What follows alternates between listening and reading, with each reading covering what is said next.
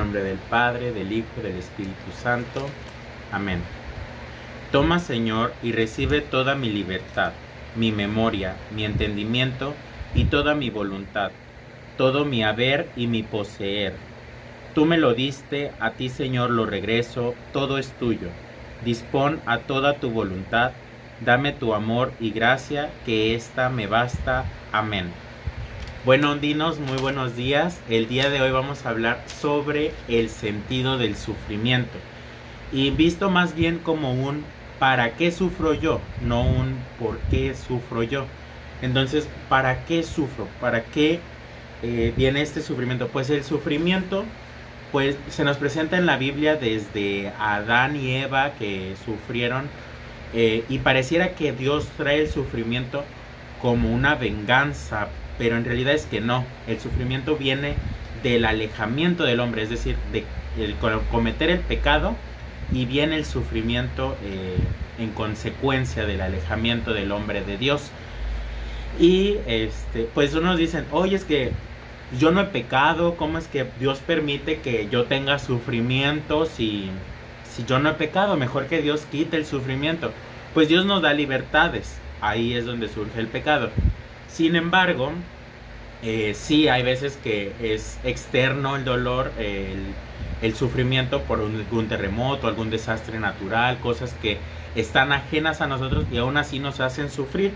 Pues justamente eh, por eso en el Catecismo de la Iglesia nos dice en el numeral 311, porque el Dios Todopoderoso, por ser soberanamente bueno, nos no permitiría jamás que en sus obras existiera algún mal si Él no fuera suficientemente poderoso y bueno para hacer surgir un bien del mismo mal. O sea, como dice el dicho, no hay mal que por bien no venga. Dios es tan poderoso que no permitiría ningún mal que no pudiera Él sacar un bien aún mayor. Es decir, algún ejemplo, mm, un cáncer, un cáncer no necesariamente viene de un pecado que tú hayas cometido, es algo malo que nos pasa y muchos dicen, es una bendición. No, el cáncer como tal no es la bendición, la bendición viene después, algo que Dios hace aún más grande. E, esa persona puede tocar más vidas, entiendes muchas otras cosas dentro de ti. ¿Y cuáles son esos bienes? O sea, todos sabemos que hay bendiciones que vienen con los males, pero ¿cómo los podemos distinguir? Pues los bienes que podemos encontrar es reparación del mal, acercarnos a Dios, las personas que sufren se acercan más a Dios, nos desprende del mundo, tenemos también mayor humildad, la misericordia dentro de nosotros, ahora sí que el que padece, compadece, ¿no? Eh, entendemos la misericordia de Dios, cómo es que Dios actúa en su misericordia y fortalece también mucho la voluntad. ¿Y qué podemos hacer para que estos bienes se acerquen a nosotros? Pues veamos cómo el amigo actuó en su padecimiento, en su sufrimiento en la cruz. Él ofreció ese sufrimiento para la salvación de los hombres, o sea, la salvación.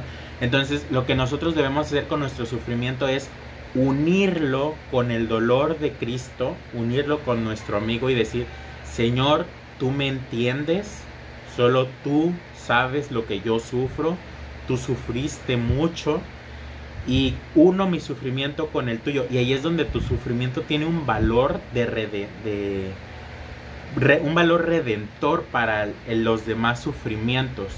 Entonces, y aparte es que es una oración de las más poderosas. Y justamente por eso yo los invito a la dinámica de hoy, eh, que unamos nuestro sufrimiento.